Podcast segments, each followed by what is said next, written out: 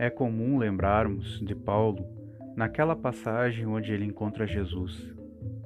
E nas nossas tribulações, normalmente esquecemos o grande exemplo que ele nos deu, transformando a sua alma, redirecionando os seus caminhos e se alinhando com os ensinamentos de Jesus e as leis divinas.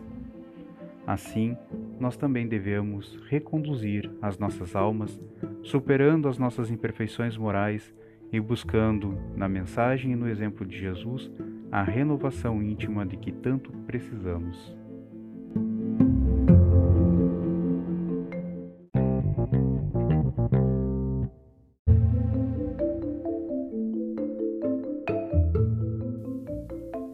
Nós nos gloriamos também nas tribulações, sabendo que a tribulação produz a perseverança.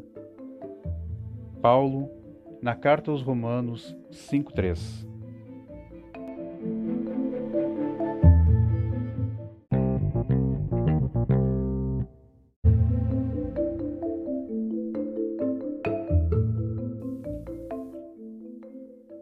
Tribulações Comentando Paulo de Tarso os favores recebidos do plano superior, com muita propriedade, não se esquecia de acrescentar o seu júbilo nas tribulações. O cristianismo está repleto de ensinamentos sublimes para todos os tempos.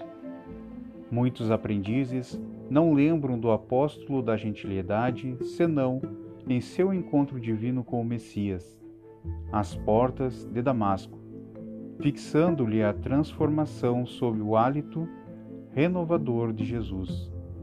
E muitos companheiros se lhe dirigem ao coração, mentalizando-lhe a coroa de espírito redimido e de trabalhador glorificado na casa do Pai Celestial.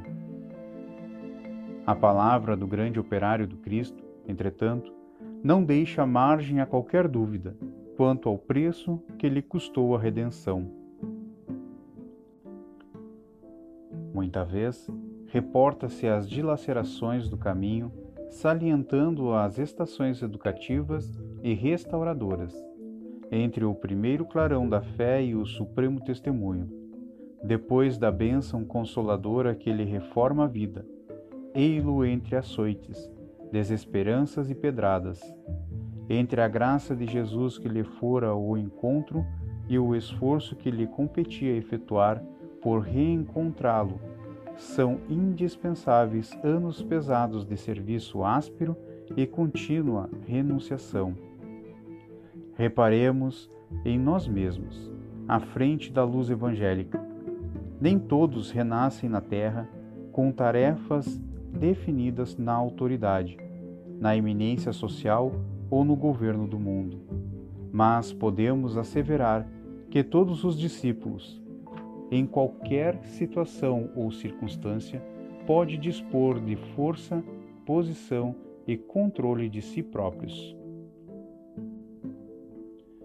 Recordemos que a tribulação produz fortaleza e paciência, e, em verdade, ninguém encontra o tesouro da experiência no pântano da ociosidade.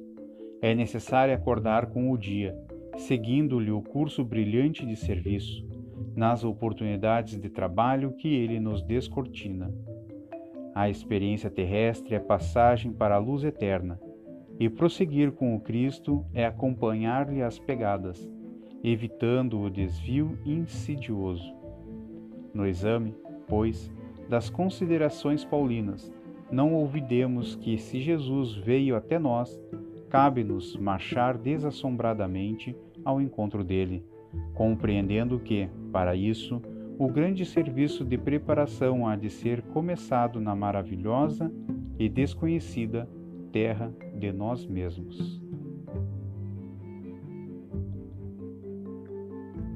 No livro Vinha de Luz, editora FEB, e também no Evangelho por Emmanuel, comentários às cartas de Paulo.